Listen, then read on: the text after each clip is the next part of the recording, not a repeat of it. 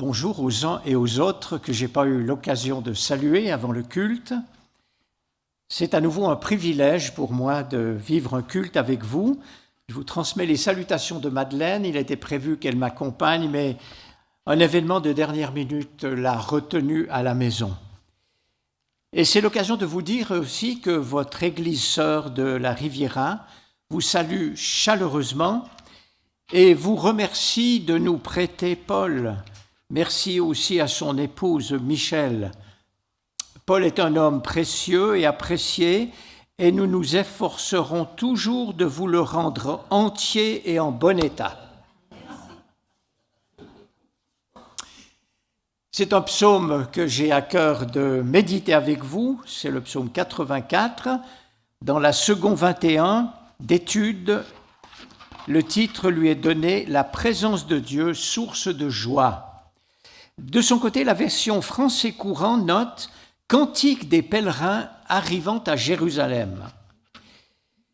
Alors je commence ce moment par, avant de faire lecture du psaume, de quelques paragraphes d'introduction. Il est évident que, en tant que croyants, nous sommes des migrants, des pèlerins, des routards en marche vers le ciel. Et l'ouvrage bien connu, qui continue de se répandre, Le voyage du pèlerin, euh, nous le dit avec beaucoup d'images. Bien sûr, nous migrons dans un corps corruptible, vulnérable, faible, mortel, pécheur encore, mais nous nous acheminons vers le moment où nous revêtirons un nouveau corps. Quelques mots au sujet des psaumes. Ils étaient chantés et musicalement accompagnés, et il semble qu'à ce jour, aucune partition musicale de l'époque ait été trouvée. Et c'est un chant souvent de louange, de reconnaissance pour ce que Dieu est, pour ce qu'il fait et aussi pour euh, sa création. Peut-être vous l'ai-je déjà lu, c'est un petit ouvrage, je fais une, euh, un petit résumé sur euh, un ouvrage écrit par Élisabeth de Benoît en son temps sous le titre Ministère universel des psaumes. J'ai sélectionné quatre citations. Et la première a pour euh, auteur André Chouraki, ancien maire adjoint de Jérusalem, décédé il y a quelques années déjà. Voici ce qu'il dit. Le monde s'est reconnu dans ce petit volume.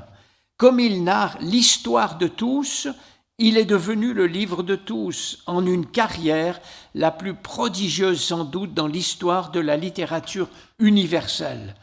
Les psaumes ont su parler dans toutes les langues, à tous les hommes, chaque jour, de siècle en siècle, pour inspirer leurs prières, les plus altiers refus, leurs plus fécondes audaces.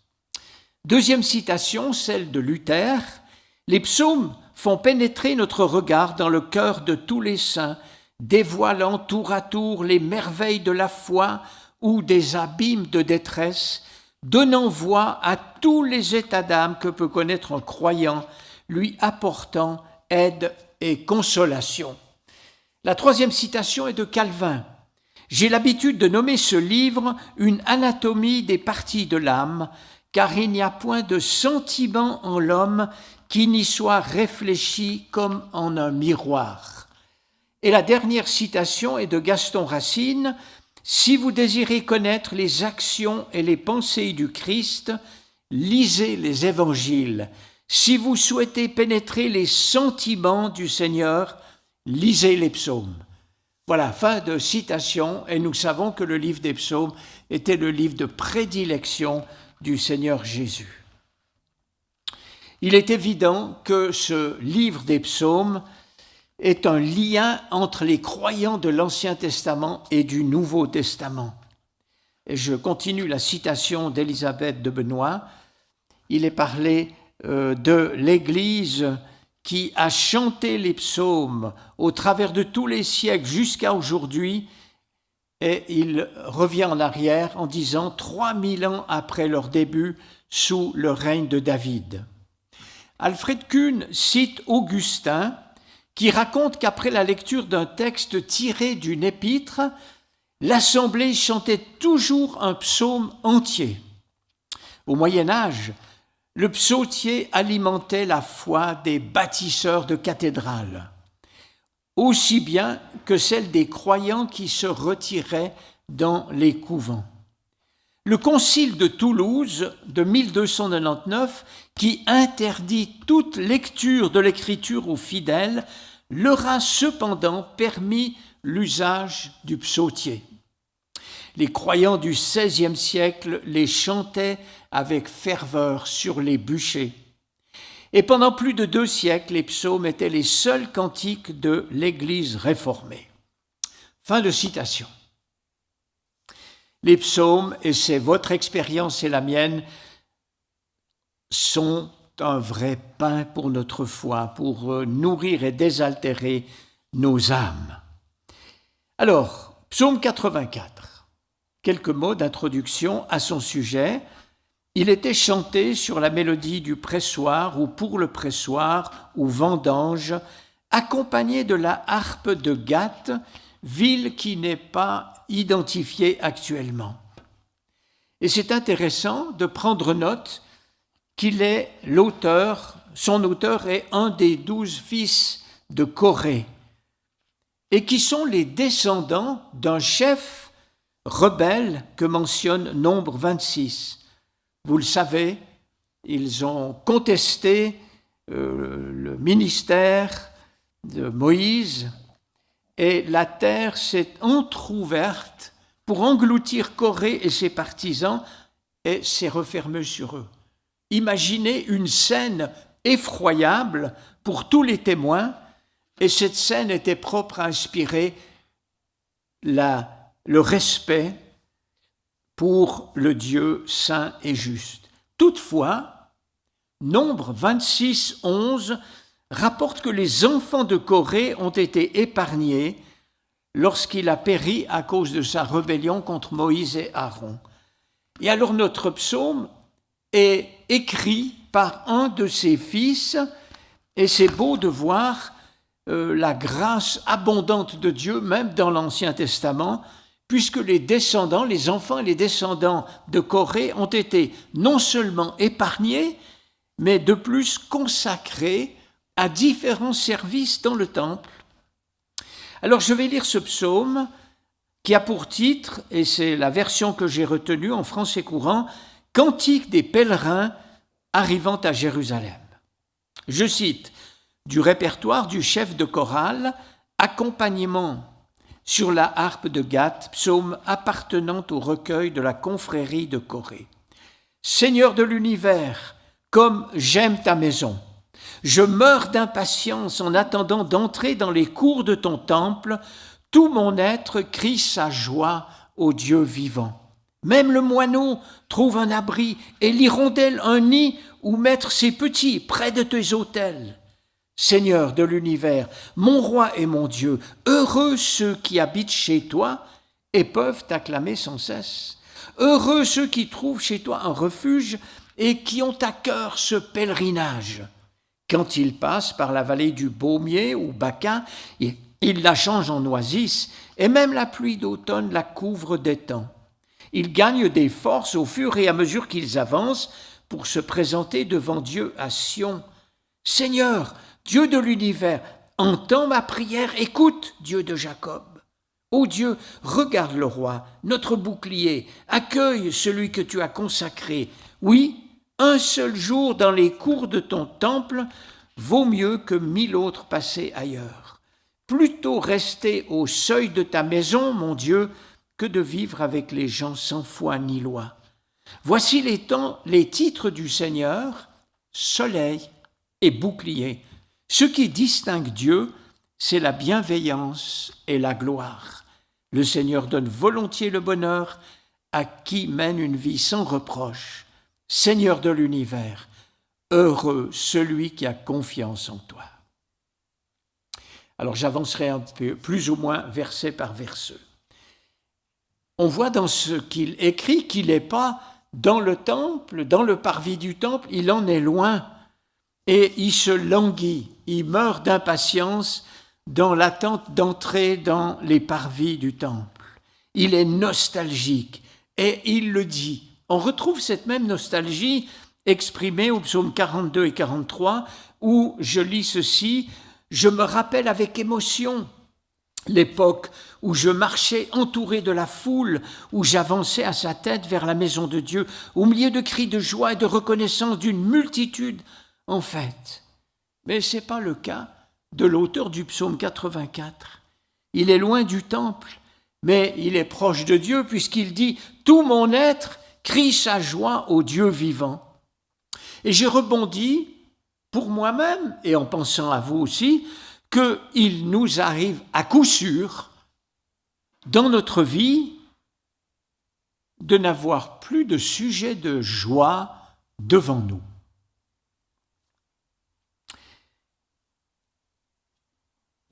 Nous bénéficions tous, néanmoins jour et nuit et sept jours sur sept, et cela jusqu'à la fin du monde, de la présence bénie du Seigneur Jésus-Christ que personne ne peut nous ravir.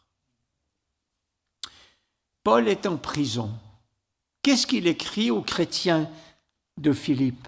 Réjouissez-vous toujours, et vous connaissez la suite.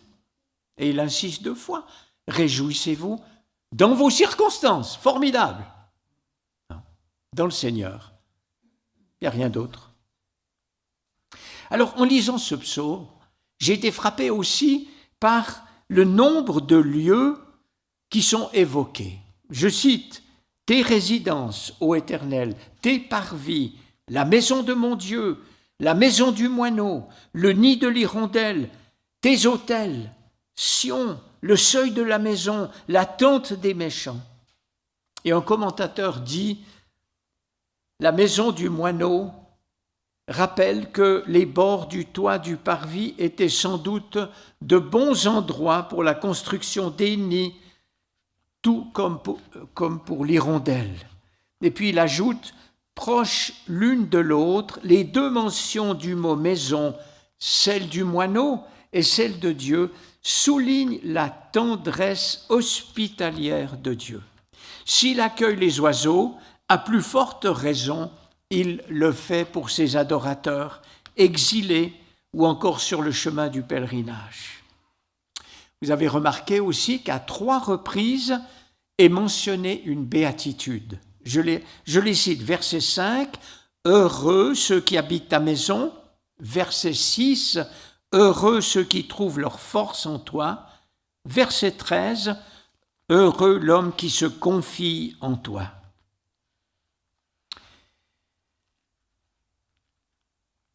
La troisième, je, pardon, je mentionne simplement la première béatitude qui résume le sort de ceux qui ont échappé à l'exil. Ils peuvent célébrer encore l'Éternel sur place.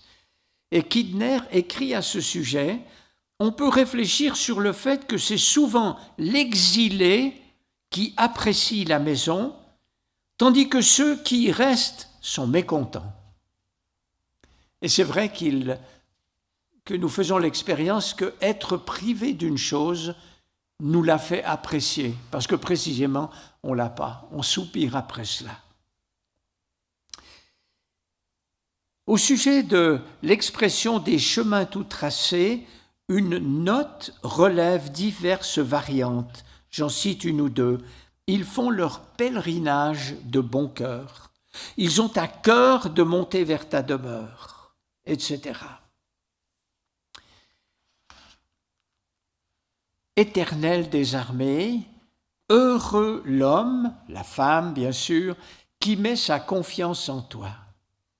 Et cette phrase, cette affirmation souligne que le bonheur, ne résiste pas dans une bonne santé, quoique très désirable, ni dans la richesse, quoique enviable pour certains, mais elle fabrique des insomnies, et entretient une dépendance du cours de la bourse qui, nuit et jour, oblige à surveiller ces fluctuations incessantes.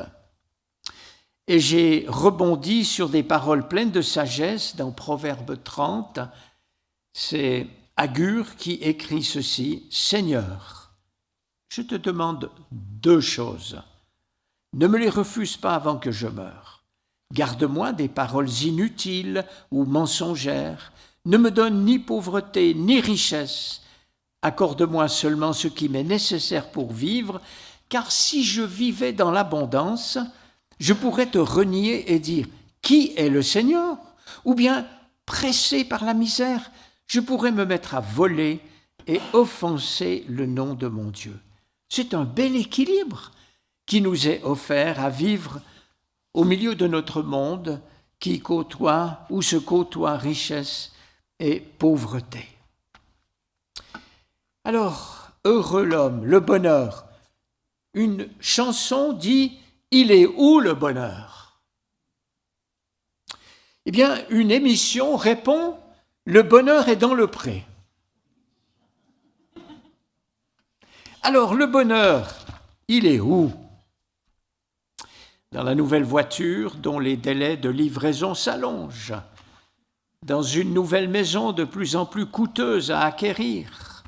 Le bonheur est-il enfin arrivé après des années de grattage? Grâce au gain maximum réalisé à euro million ou plus modestement au loto Ce psaume 84 indique avec simplicité et force l'origine de la triple béatitude que voici, et je la relis. Heureux ceux qui habitent ta maison, heureux ceux qui trouvent leur force en toi, heureux l'homme, la femme qui se confie en toi. Et puis il y a cette fameuse vallée mentionnée au verset 7. les pèlerins y passent. Je relis. Quand les pèlerins passent par la vallée du Baumier ou Baca, ils la changent en oasis et même la pluie d'automne la couvre de temps. Il semble que cette vallée de Baca ou des pleurs soit un endroit aride et sec et à ce jour cette vallée n'est pas identifiée. En hébreu, j'ai appris que le verbe pleurer ressemble beaucoup au mot Baca. Il est possible qu'il s'agisse d'un arbre ou d'un buisson qui suinte ou pleure une substance semblable à des larmes. Et au long de notre pèlerinage, nous en versons quelques-unes, pour X raisons. Et c'est vrai que dans sa sagesse, Dieu guide notre itinéraire. Il est toujours personnalisé, il n'y a pas de photocopie avec d'autres, et il inclut des séquences de désert, grâce auxquelles nous faisons quand même des progrès accompagnés de quelques grimaces. Mais il comporte aussi nombre de temps de dessert, avec deux S, qui sont autant d'espaces de repos de détente si bien imagée par le psaume 23. Le verset 8 dit ceci, Quand les pèlerins gagnent des forces, que les pèlerins gagnent des forces au fur et à mesure qu'ils avancent pour se présenter devant Dieu à Sion. Et j'ai rebondi sur des événements de nos vies, plus on approche d'un but qu'on s'est fixé, et celui de Paul est assez haut mémoriser le psaume 119. Félicitations. Alors, quand on a euh, le but d'atteindre en 4000, ce que j'ai occasion de faire, ou alors la ligne d'arrivée d'un marathon, ou plus modestement, on a devant nous une longue montée d'escalier dont les marches, avec l'âge, semblent être devenues plus haute que 17 cm classiques, eh bien on redouble quand même d'efforts pour atteindre le but. Et au psaume 110, David écrit que pendant la marche, il boit l'eau du torrent. Voilà pourquoi il relève la tête. Et c'est notre ravitaillement physique et spirituel dont il est question. Riches sont les versets 10 à 13. Je les résume. Riche de la demande que Dieu regarde le visage de celui qu'il a désigné par onction, c'est-à-dire le roi, pour le protéger par son bouclier en bien des combats. riche du très fort désir du psalmiste d'être non seulement à proximité de la demeure de Dieu, mais d'y entrer et d'y demeurer. Il écrit Il vaut mieux être sur le seuil de la maison plutôt que de séjourner dans le palais des idolâtres. Riche de la clarté du soleil divin qui réchauffe et éclaire son peuple et nos cœurs. J'ai pensé à la bénédiction d'Aaron et ses descendants. Ils étaient appelés à la prononcer sur le peuple pour le bénir. Des versets bien connus, je les cite. Que l'Éternel te bénisse et te garde. Vous savez, dans l'Ancien Testament, on passait du vous au te, au tu. Alors, euh, c'est destiné au peuple, mais euh, Aaron et ses descendants lui parlent ainsi. Que l'Éternel te bénisse et te garde. Que l'Éternel fasse briller son visage sur toi et t'accorde sa grâce. Que l'Éternel se tourne vers toi et te donne la paix tellement désirable. C'est ainsi qu'ils mettront mon nom sur les Israélites et je les bénirai.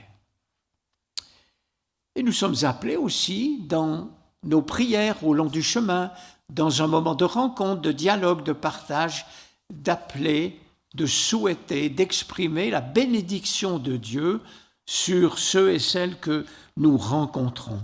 Je rappelle les trois béatitudes de ce psaume, et je termine par là. Tout n'est pas dit sur le psaume, mais je préfère être plutôt court que trop long.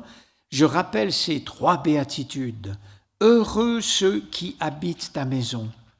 Heureux ceux qui trouvent leur force en toi. Heureux l'homme qui se confie en toi. Eh bien, qu'il en soit ainsi pour vous et pour moi. Amen. Et merci pour votre écoute.